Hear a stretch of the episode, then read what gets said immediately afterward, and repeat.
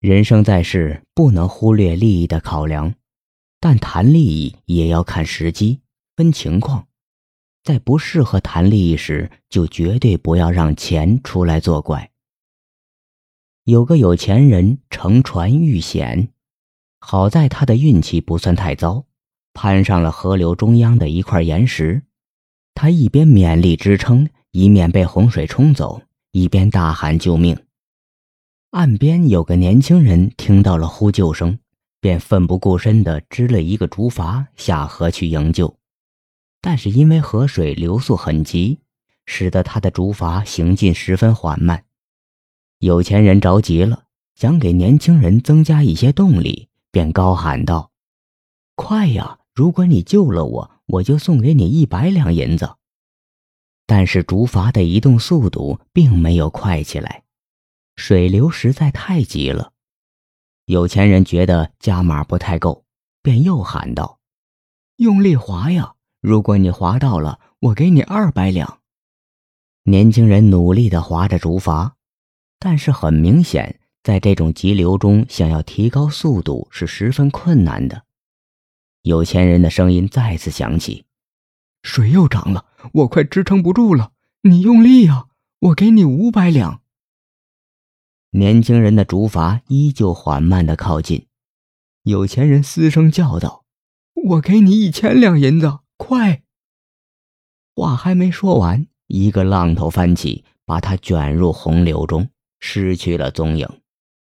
年轻人目睹那个有钱人消失在眼中，颓丧的回到岸上，接着蒙头痛哭：“我当初只想救他一命，但他却说要给我钱。”而且不断的增加，我想划慢一点，这样就可以多一些收入。哪知道就是因为这样，结果害了他。当一个人内心充满了正义，而没有想到利益时，就不要用金钱去刺激他。同样的，当一个人为了理想而奋斗，带着使命感去做事，而没有想到太多的利益时，也不要让金钱发出声响。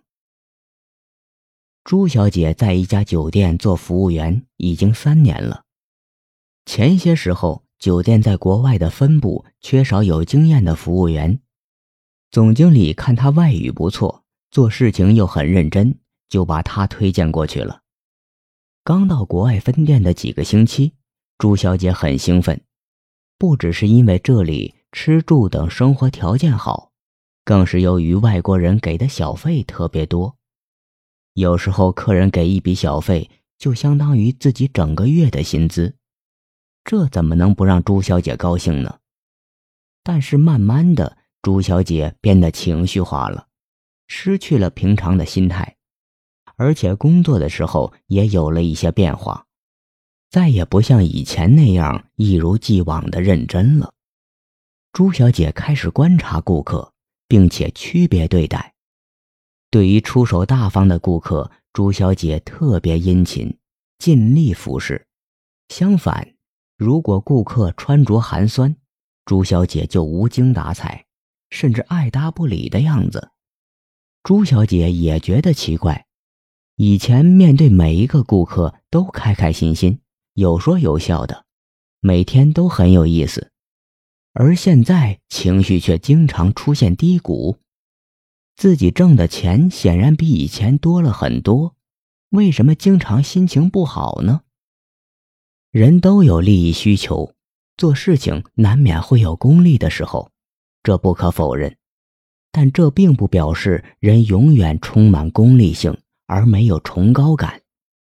人性不是单纯的光明，也不是单纯的阴暗。它既有崇高的一面，也有低劣的一面。